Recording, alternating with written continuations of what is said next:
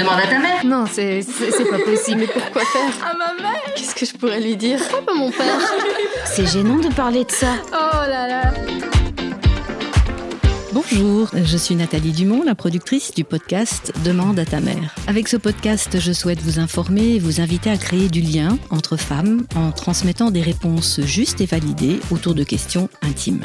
Les hommes sont aussi les bienvenus à bord pour rester connectés aux questions de leurs filles et des femmes de leur vie. Pour vivre cette aventure avec vous, je vous proposerai chaque semaine de nous retrouver autour d'un sujet parfois encore un peu tabou et j'accueillerai des professionnels de santé pour y répondre. Un ou une gynécologue, un ou une psychologue, un ou une pharmacienne, selon les thèmes abordés. Pour les deux premiers épisodes, nous serons entourés du docteur Aurélie Joris, gynécologue, et Coralie Deladrière, psychologue et sexologue. Alors on se lance Promis, nous allons tout mettre en œuvre pour que chaque épisode vous inspire, que vous soyez maman, sœur, tante, copine, grand-mère ou père de jeune fille. J'espère que ça va vous plaire et surtout que cela vous sera utile. Alors merci d'être avec nous. Notre premier épisode est consacré à la première consultation chez le gynécologue, une étape souvent marquante dans la vie d'une femme. Pour nous en parler, j'ai à mes côtés notre toute première invitée, le docteur Aurélie Joris, gynécologue à Bruxelles. Bonjour docteur. Bonjour. Bienvenue dans Demande à ta mère. Avant de nous plonger dans la thématique de cette première consultation, j'ai une petite question sourire à vous poser. Êtes-vous maman d'une ou plusieurs filles? Oui, euh, moi je suis maman d'une petite fille encore. Elle a 5 ans et demi, une petite Julia. Donc euh, je ne suis pas encore très concernée par, par cette première consultation.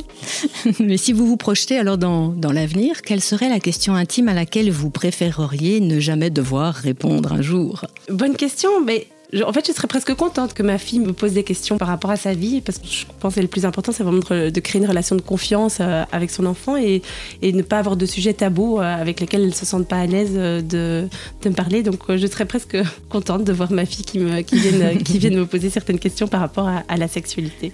D'accord, donc cette transmission de femme à femme, ça vous, ça vous parle, vous, en tant que femme? Oui, oui, oui, énormément. Je crois qu'il y, y, a quand même beaucoup de choses qui, qui se transmettent de mère à fille qui sont, qui sont assez importantes de savoir, voilà, que moi j'essaie souvent de dire à mes patiente aussi, c'est de, de, se sentir respectée. Mhm. Quelle que soit la relation, que ce soit la relation médecin, que ce soit la relation euh, par rapport à son compagnon, c'est de se sentir respecté dans sa relation. C'est un beau message. Alors, on se lance dans le sujet, la première consultation chez, chez les gynécologues. Quand est-ce qu'il faut programmer cette fameuse première consultation? Est-ce qu'il faut euh, le faire au moment du premier rapport sexuel ou juste après? Est-ce que c'est indispensable que ce soit lié? Alors, il y a pas vraiment d'âge spécifique pour venir, euh, pour venir consulter. Tout dépend de la jeune fille.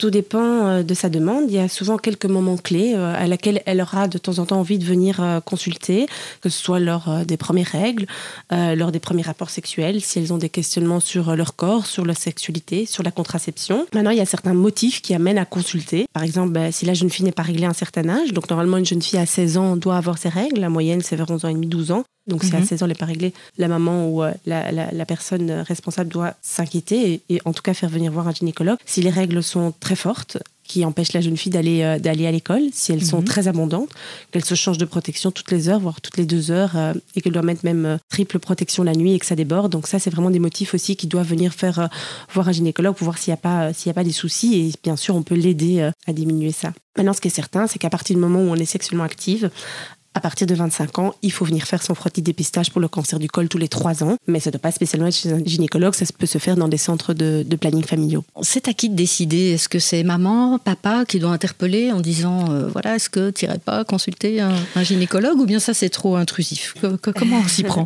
Alors, euh, il peut proposer. Maintenant, je pense que c'est vraiment à la jeune fille de, décider. C'est elle qui décide. Euh, sinon, elle sera probablement pas dans les bonnes conditions si elle n'est pas prête à, recevoir et à venir voir euh, euh, le gynécologue. Maintenant, bien sûr, comme, comme je le disais, la maman peut suggérer euh, un rendez-vous à à sa, jeune fille en lui disant Mais je vois que tes règles sont très douloureuses, que tu vas pas à l'école quand tu es réglée, qu'elles sont très très fortes. Est-ce que tu veux pas qu'on aille voir quelqu'un qui pourrait éventuellement t'aider à voir si c'est normal et éventuellement te donner quelque chose pour, pour diminuer la quantité ou les douleurs, le douleur liées à ça? Ou tiens, ben, je, je, vois que tu t'intéresses un petit peu, tu, est-ce que tu es un petit copain Est-ce que tu voudrais qu'on aille voir euh, on, aille voir quelqu'un pour parler éventuellement de la contraception.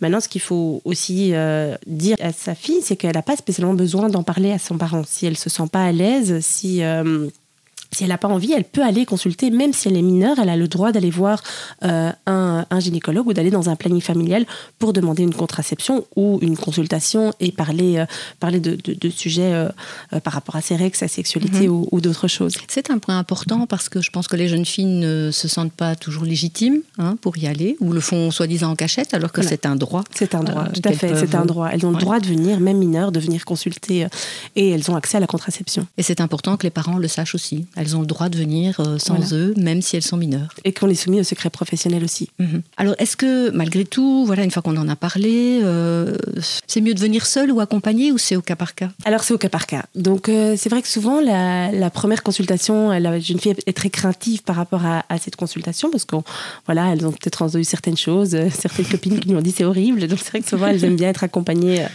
d'une tierce personne, que ce soit la sœur, la copine, le papa, la maman, ou voire même le petit copain si elles ont un petit copain. Mhm. Et euh, à un certain moment, dans la consultation, on fera sortir euh, la, personne, l'accompagnant, euh, où on posera, qui sera le moment où on posera des questions un peu plus intimes par rapport à, par rapport à, à sa sexualité. Et à ce moment-là, on fera sortir la personne ou pas. Si la jeune fille désire que sa maman ou sa copine reste tout le long de la consultation, elle a le droit tout à fait de qu'elle reste, mhm. qu'elle reste présente. il y, a le respect justement de voilà, j'ai besoin de quelqu'un à mes côtés parce que c'est la première fois. Bien sûr, euh, jamais on fera sortir de force euh, quelqu'un. Donc même si elle a envie euh, que la, maman reste, qu'il faut faire quelque chose, bien sûr, la maman ou l'accompagnant peut rester. Mhm. Est-ce qu'il arrive que la maman veuille absolument rester alors que oui, alors alors voilà, alors souvent quand même les mamans spontanément disent oui, je crois que c'est mieux, je crois que c'est mieux mhm. que tu parles seule à seule à la gynécologue. Donc souvent spontanément elles, elles acceptent et puis c'est rare que les, parents ne veulent pas, ne veulent pas sortir. Oui, il y a quand même une, limite qu'on ne peut, peut, plus dépasser, à un certain moment. Oui.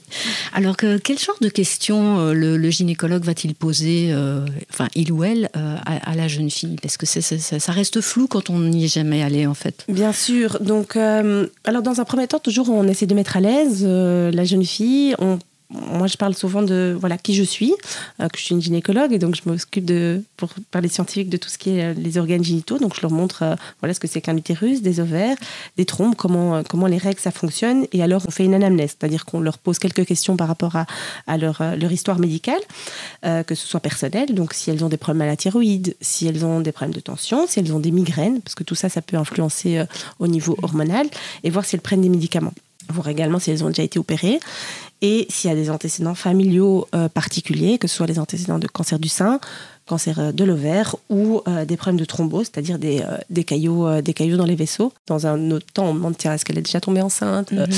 Est-ce qu'elle a déjà eu recours à, à, une IVG Et on lui pose également des questions par rapport, à, par rapport à ses règles. À quel âge elle a été réglée pour la première fois? Est-ce que ses règles sont régulières?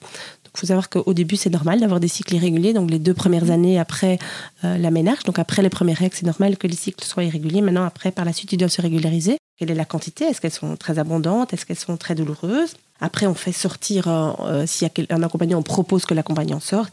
Et alors, on pose des questions euh, plus intimes à la jeune fille, voir si elle a des questions par rapport à sa sexualité, par rapport, par rapport à ses premières relations sexuelles. Est-ce qu'elle a mal? Est-ce qu'elle saigne après les rapports? Tout ça, c'est des questions qu'on leur, mmh. pose, qu'on leur pose également.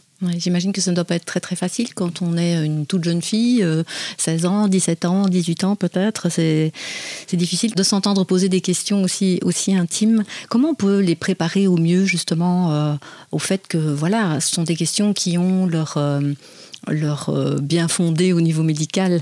Et que c'est pas une question faut pas avoir honte quoi de répondre à ces questions non voilà il faut il faut démystifier le, la relation patient médecin donc mhm.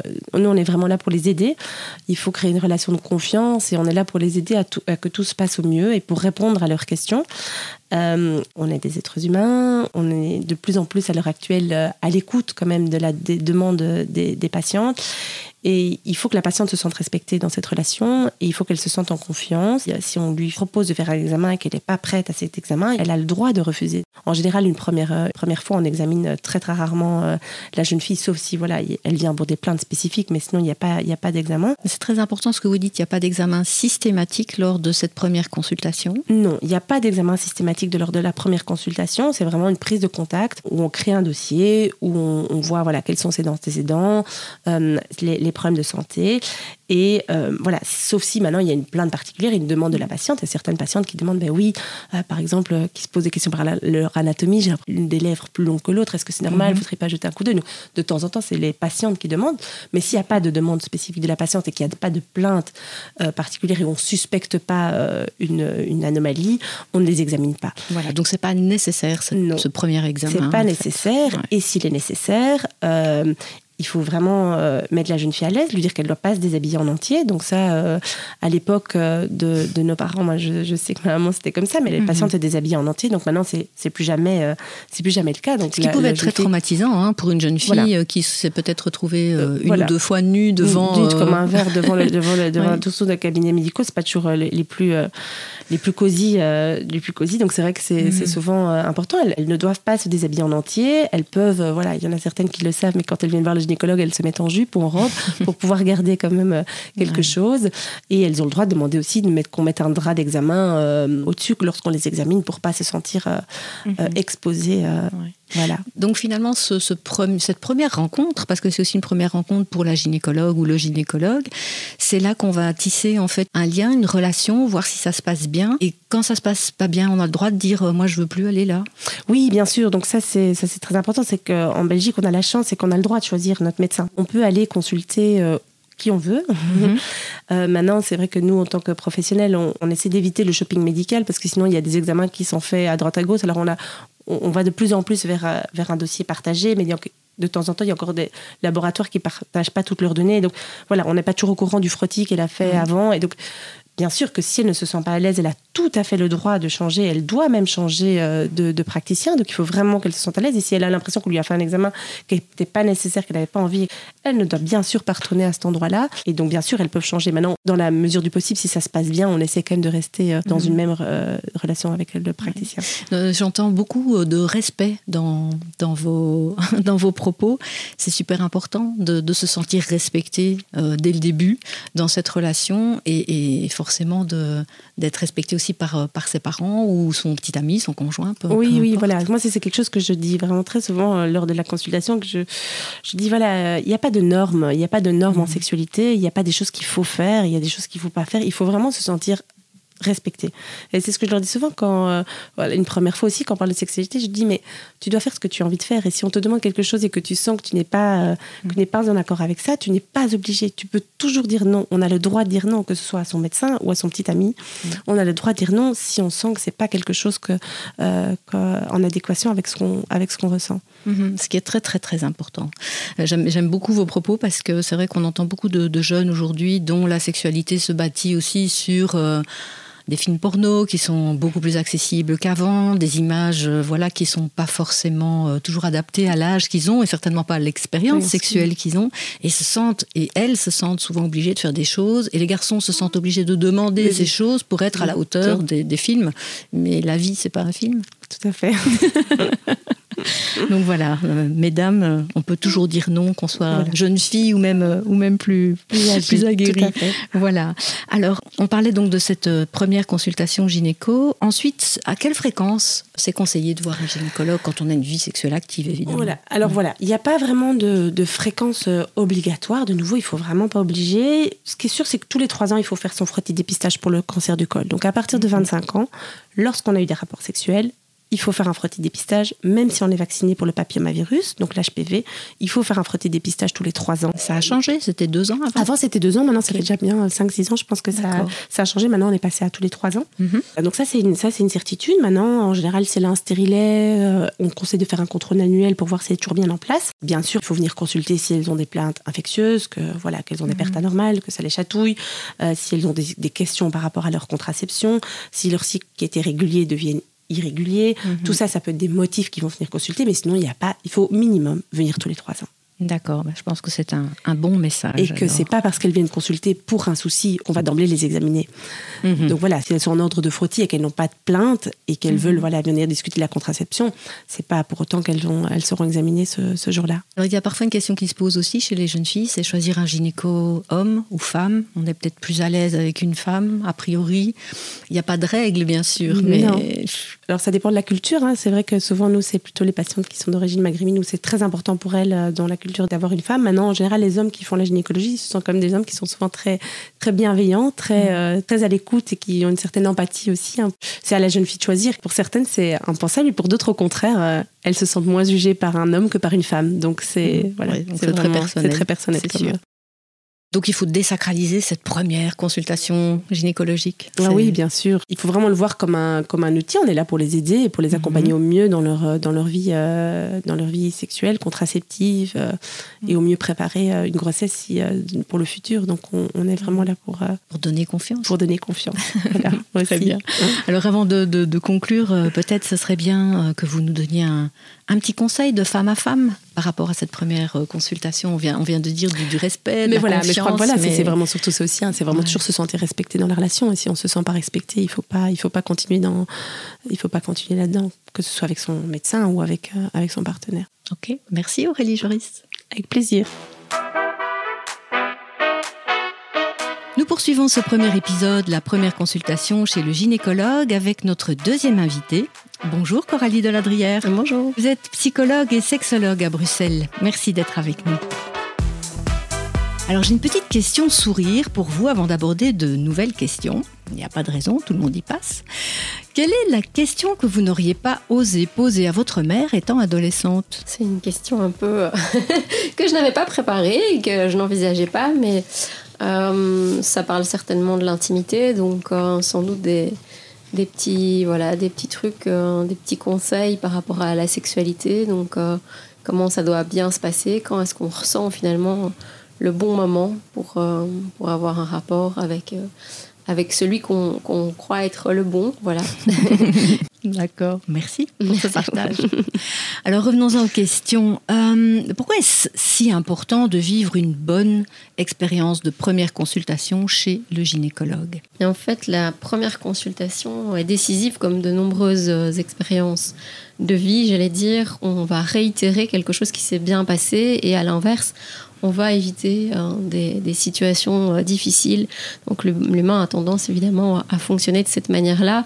Et les jeunes femmes, euh, les jeunes filles, si on peut encore appeler ça des jeunes filles à cet âge-là, devront alors évidemment pouvoir faire une expérience en toute confiance, avec le respect justement euh, des limites, des limites qu'elle pourrait s'imposer, euh, qu'elle pourrait imposer à l'autre finalement, donc c'est-à-dire le gynécologue, mais aussi une maman ou une personne qui aurait accompagné et qui voudrait peut-être être présente euh, lors de la consultation, mais qui voilà, qui ne serait peut-être pas la bienvenue, peut-être pour ne pas pouvoir aborder les, les questions qu'on voudrait de manière libre. Mais donc finalement, c'est vraiment extrêmement important d'être en confiance, d'être tranquille, d'être euh, voilà euh, détendu à cette euh, à cette première séance, qui sera d'office quelque chose d'anxiogène pour toutes les jeunes filles, même si on dit que ça se passe dans la plupart des cas très bien. Il y a des expériences, des premières expériences qui sont compliquées et qui vont finalement empêcher de rentrer dans un finalement dans un parcours, dans un suivi médical qui, qui s'impose de nos jours, hélas, pour, pour euh, la contraception, pour la prévention, le dépistage. Donc c'est quelque chose de, crucial et qui pourtant n'est pas toujours évident.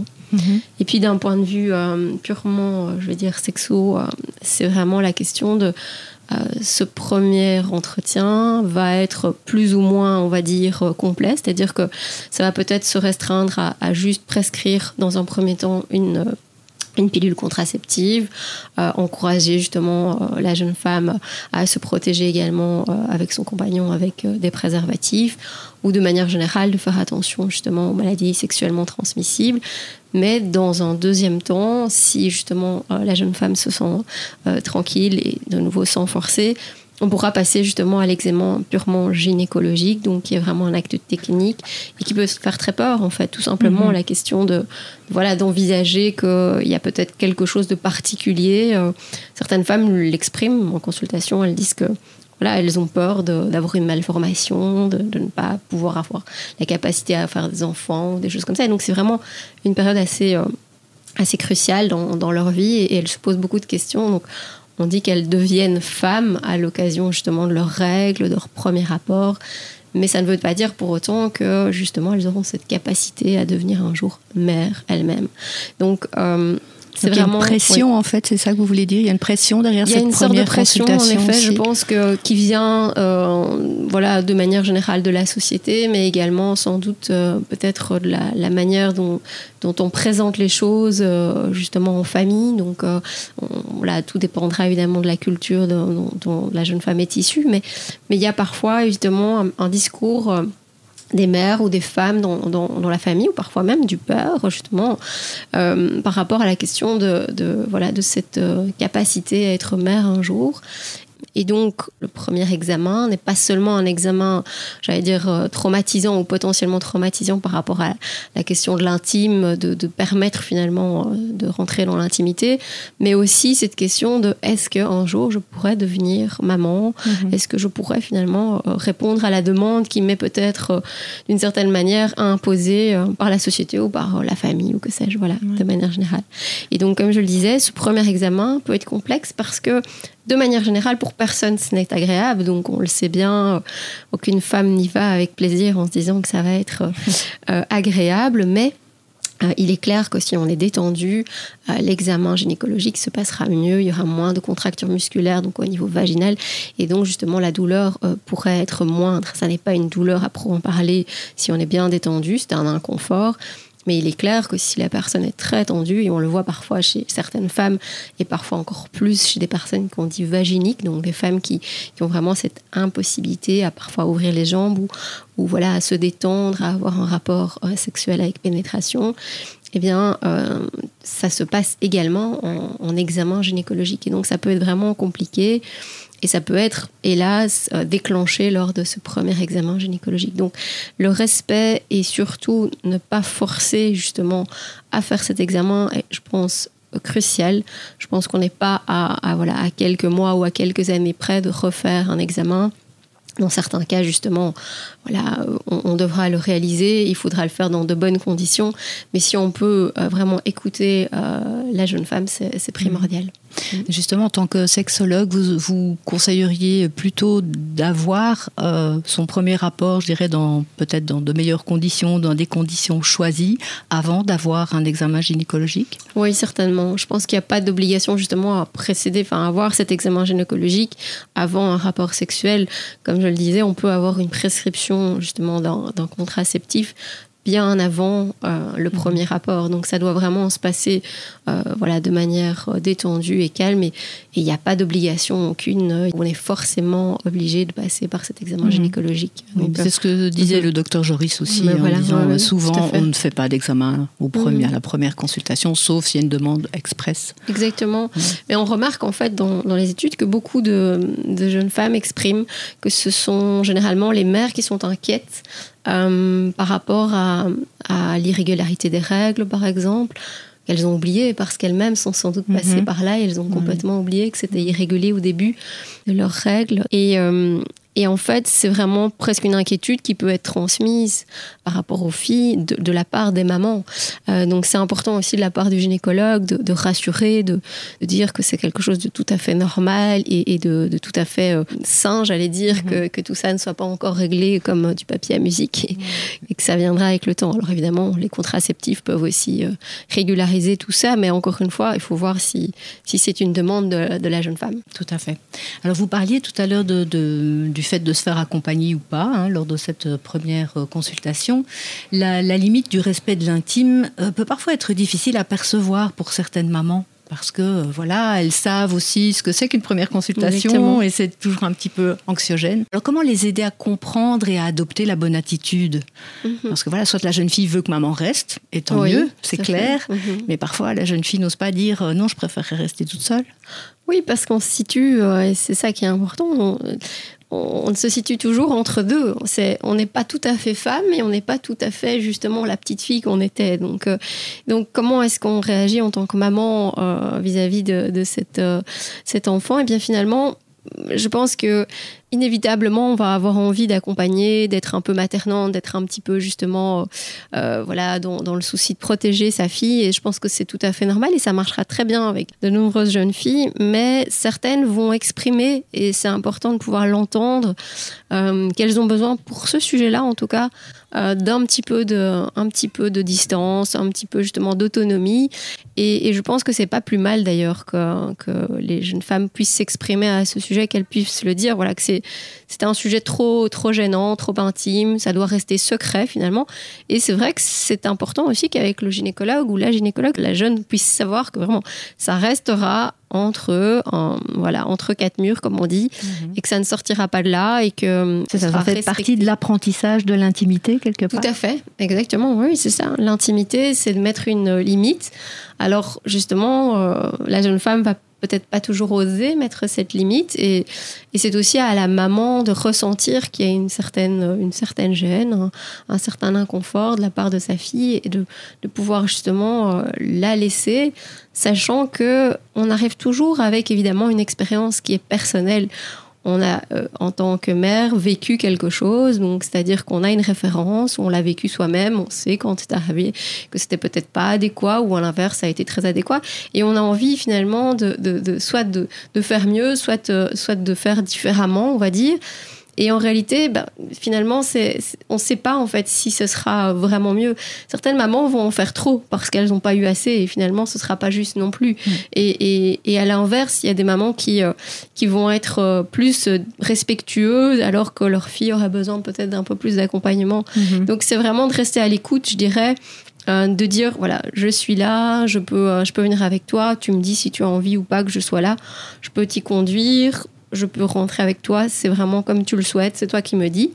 Il faut pas oublier évidemment que les, jeunes à ce moment-là euh, ben, vivent énormément de choses très, euh, enfin, tout en même temps, enfin, mhm. très déstabilisantes et que c'est le corps qui change, c'est le comportement du fait de justement de ces, voilà, ces premières règles ou ces premiers rapports qui va faire que la, jeune femme va changer euh, dans, dans, son comportement, dans ses pensées, etc. Et, on va demander d'elles qu'elles soient devenues la femme, alors qu'en réalité, elles ne sont pas toujours très à l'aise avec ça.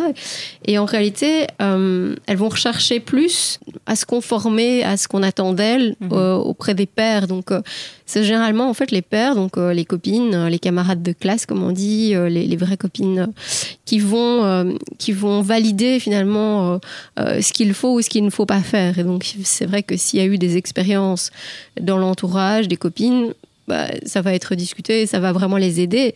Dans certains cas, on, est la première et donc euh, on, doit, on doit pouvoir aussi euh, bah, faire sa propre expérience à ce moment-là. Et là, ce sera peut-être plus justement la maman. Euh, mais encore une fois, ça dépendra. Donc il faudra vraiment laisser la porte ouverte. La maman va devoir laisser cette porte ouverte mmh. à la discussion et au respect simplement. Donc je suis là si tu veux finalement. Très bien. Vous en parlez, hein, c'est vraiment de, l'intimité pour soi qu'on est en train de construire finalement et avec beaucoup de facettes puisque euh, voilà, il y a les règles, il y a les premiers rapports, les premiers émois, euh, les premières attirances, des choses euh, voilà qu'on n'a peut-être encore jamais vécues. Donc tout ça est très chamboulant. Alors le fait de de vivre aussi cette première expérience euh, chez les gynécologues, ça peut être aussi vécu comme une intrusion très intime, le fait de devoir répondre à des questions euh, qu'on n'a jamais entendues, euh, qui peuvent être gênantes. Pour le premier examen, à voir quand est-ce qu'il se passera, mhm. mais s'il y a des, questions par rapport à des douleurs au niveau du ventre ou des seins, il peut y avoir des examens médicaux qui doivent rester perçus comme des examens médicaux et pas des intrusions mhm. corporelles ou, psychiques, même pour certaines, ça doit être difficile mhm. quand même. Oui, c'est vraiment toujours la question du, contrôle et comment est-ce qu'on garde le contrôle? Parce que beaucoup de, jeunes femmes le diront, elles ont perdu le contrôle de ce qu'elles connaissaient. Donc le, les bases, c'est-à-dire d'enfants hein, qu'elles avaient, sont perturbées par cette nouvelle donne que sont les règles, que sont justement les rapports intimes et amoureux.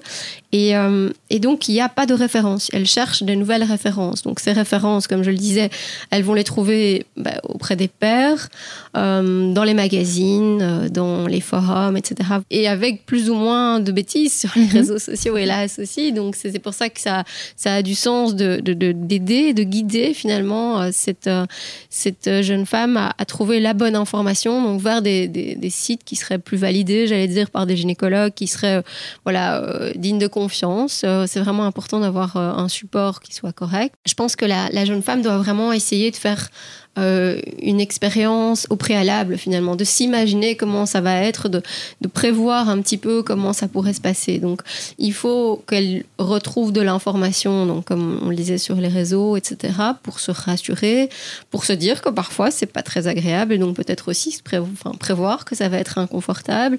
Je pense que les mamans ont un rôle à jouer dans le mhm. fait de, de transmettre finalement le fait que ça n'a jamais été une partie de plaisir, comme je le disais, c'est quelque chose qu'on doit faire de manière préventive et, euh, justement pour pouvoir avoir euh, les prescriptions de contraceptifs et ce suivi correct, mais que euh, ça reste pour toute femme, on va dire, quelque chose qui doit se faire sans, sans que ce soit agréable. Donc, finalement, prévoir les choses permet de désamorcer un petit peu l'inquiétude mhm. que ça peut créer et que justement ça se passe le mieux possible au moment où euh, ça, va, ça va arriver. Mais il est clair que euh, cette intrusion, elle sera fonction aussi de, voilà, de la personne qu'on va rencontrer. Donc il se pourrait euh, justement que ça ne matche pas avec le ou la mhm. gynécologue qu'on rencontre. Et donc il est primordial aussi de pouvoir euh, en tant que jeune femme, dire, malgré que c'est une enfant dans sa tête, encore sans doute peut-être, de pouvoir dire, mais non, stop, moi ça me va pas, je, ne vais pas plus loin, j'ai pas envie que ça, ça passe pas en fait. Mhm. Et donc quand on ne se sent pas en confiance, il faut pas se forcer, il faut pas euh, ça ne faut pas induire de traumatisme qui serait inutile quelque part. Tout à fait. Mhm. C'est vraiment euh, l'idée que euh, si on se force à quelque chose, eh bien, ça pourrait, comme je vous le disais tout à l'heure, euh, créer des contractures, donc de l'anxiété, mhm. des contractures musculaires, des douleurs. Et ces douleurs pourraient être à l'origine donc d'un certain conditionnement. Donc on va associer la douleur à cet examen gynécologique et finalement on se posera à deux fois la question de savoir si on va vraiment y retourner. Mhm. Et donc, ce suivi n'aura pas lieu. Et c'est là que ça, pose vraiment problème, finalement. Tout à fait. Donc, de l'écoute, du respect, mais de l'écoute de soi-même aussi. De soi-même. Et, la franchise de dire euh, non, voilà, je le sens pas, je, je, trouve que qui, non, ça va pas aller. quoi. je veux dire, c'est des sensations qu'on a le droit d'exprimer. On a le droit et les médecins sont ouverts à ça aussi. Et mhm. d'autant plus les gynécologues qui, qui, savent bien, justement, cette, euh, cette intimité euh, est, est difficile justement à, ouvrir. Et donc, euh, les gynécologues sont sensibles à ça et doivent pouvoir être à l'écoute justement de, ces désirs, de cette demande finalement des jeunes femmes qui commencent et qui voudraient bien commencer cette mhm. prise en charge. Ce qui nous amène directement à la, à la dernière question de, de cette partie. Choisir un gynécologue, homme ou femme, on fait comment il y en a pour qui ça n'est pas du tout concevable d'aller chez un gynécologue homme. Mhm. Pour d'autres, il n'y a pas de, différence. C'est un médecin. C'est aussi quelque chose de, difficile. En tant que maman, qu'est-ce qu'on peut donner comme conseil? Mais généralement, en fait, dans la pratique, on voit que la plupart des jeunes femmes vont voir le ou la gynécologue de leur maman. Et encore une fois, comme une espèce de, transmission implicite, on sait comment ça va se passer, qu'il faut le faire, etc. Mais parfois, il faut être vraiment explicite, j'allais dire, vraiment en tant que maman, pouvoir dire, mais voilà, moi, je vais voir cette personne, je je te le conseille, je le trouve ou je la trouve très très bien, mais c'est toi qui peux dire si ça te convient ou si ça te convient pas. Mais encore une fois, c'est un choix. Le choix est crucial. Quand je disais reprendre du contrôle de la situation, pouvoir un peu comprendre comment ça va se passer, le choix du médecin, homme ou femme, est vraiment important. On voit quand même une féminisation de la profession quand on regarde. Il y a quand même beaucoup de femmes en gynéco et, je pense que ça a du sens à partir du moment où justement euh, la femme gynéco a tendance à, parler, encore une fois, on ne sait pas faire autrement, de sa propre expérience, de pouvoir se mettre avec empathie à la place de, la jeune femme, justement, euh, qui commence euh, son, parcours gynécologique. Et donc, elles ont d'ailleurs cette attitude plus maternelle, euh, pour beaucoup, justement, de, prendre en charge cette jeune fille et d'essayer de la mettre en confiance. Peut-être aussi de, voilà, de, répondre à des questions que, que la propre, voilà, sa propre maman n'a pas pu répondre. Et donc, de donner des informations qu'on ne peut pas discuter en famille, donc des, des sujets qu'on peut pas aborder, des petits conseils euh, par rapport à la vie amoureuse. C'est aussi un, lieu finalement de d'écoute, de partage euh, et de, conseils, de prévention, comme on en a parlé, c'est important. Le choix est vraiment personnel, mais encore une fois, c'est vraiment important que la jeune femme puisse choisir en fait euh, la personne qu'elle souhaitera.